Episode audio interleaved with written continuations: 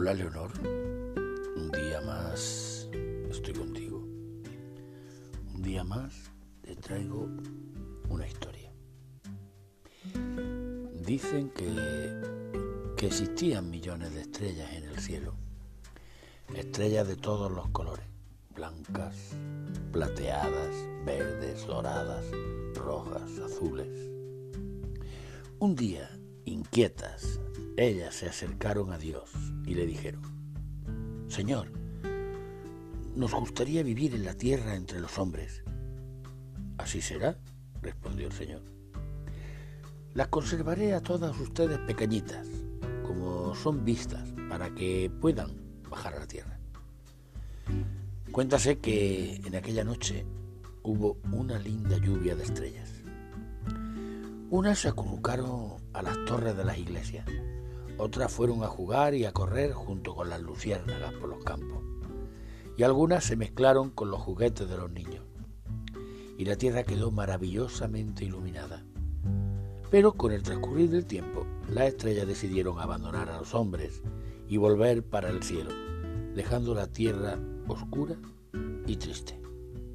¿Por qué volvéis? preguntó Dios a medida que ellas iban llegando al cielo. Señor, no nos fue posible permanecer en la tierra. Allí existe mucha miseria y violencia, mucha maldad, mucha injusticia. Y el Señor le dijo, claro, el lugar de usted está aquí, en el cielo. La tierra es el lugar de lo transitorio, de aquello que pasa, de aquel que cae, de aquel que yerra, de aquel que muere. Nada es perfecto.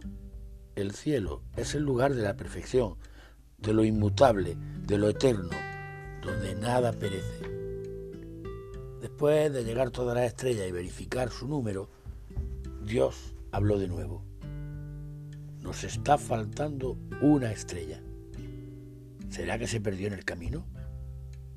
Un ángel que estaba cerca le replicó. Señor, una estrella decidió quedarse entre los hombres. Ella descubrió que su lugar es exactamente donde existe la imperfección, donde hay límites, donde las cosas no van bien, donde hay lucha y dolor. Más que, ¿qué estrella es esa? volvió Dios a preguntar. Es la esperanza, Señor, la estrella verde, la única estrella de ese color. Y cuando miraron hacia la tierra, la estrella no estaba sola, la tierra estaba nuevamente iluminada porque había una estrella verde en el corazón de cada persona, porque el único sentimiento que el hombre tiene, y Dios no se necesita tener, es la esperanza.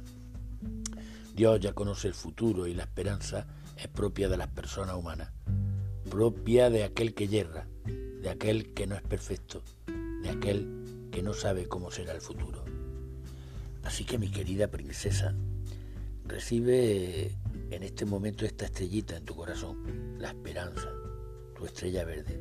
No dejes que ella huya y no permitas que se apague. Ten certeza, mi princesa, que ella iluminará tu camino Sé siempre positivo y agradece a Dios por todo. Sé siempre feliz y contagia con tu corazón, iluminando a otras personas. Y ahora, mi querida princesa, felices sueños.